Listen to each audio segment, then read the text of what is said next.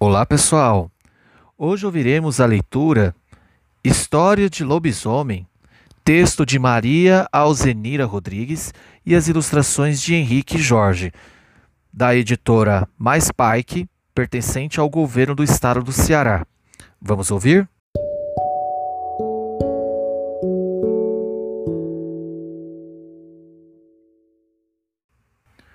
História de lobisomem. Minha avó sempre contava histórias de lobisomem. Um homem que é quase lobo, um bicho que é quase homem. Segundo a lenda, o bicho é o sétimo filho homem, que, na noite de sexta-feira, se transforma em lobisomem. Muitas histórias são contadas de região a região. Como exemplo, cito esta, que aconteceu no São João.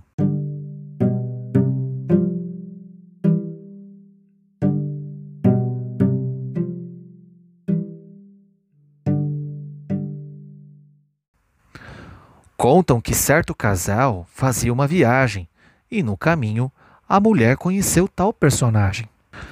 Tudo aconteceu quando o homem se afastou, pediu para ir ao mato e, sozinha, a mulher ficou.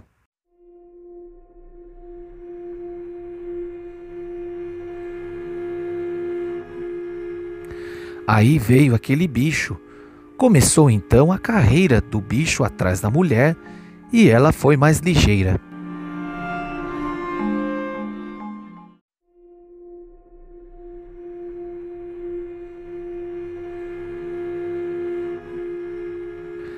Encontrando uma árvore, a mulher logo subiu.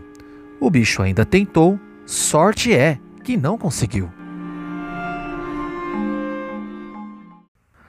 Mas na ponta do vestido da mulher, o bicho, com os dentes, ainda pegou.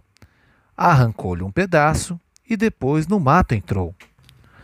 O marido que havia desaparecido, logo em seguida voltou. E na sua esposa, assustada, toda a história lhe contou. Depois seguiram viagem e ao seu destino chegaram. Depois das boas-vindas, para almoçar, os chamaram. Após o almoço, o casal foi, enfim, repousar. O marido dormiu logo e começou a roncar. Dormia de boca aberta e a mulher ficou alerta. Entre os dentes do marido tinha um pedaço de pano. Um pedaço de seu vestido era ele o monstro insano?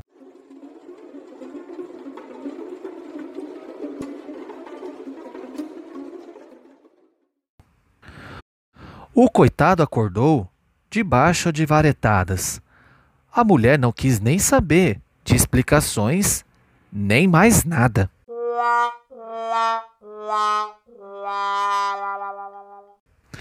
Ele era o lobisomem que quase a tinha matado. E essa história aconteceu como aqui foi contada.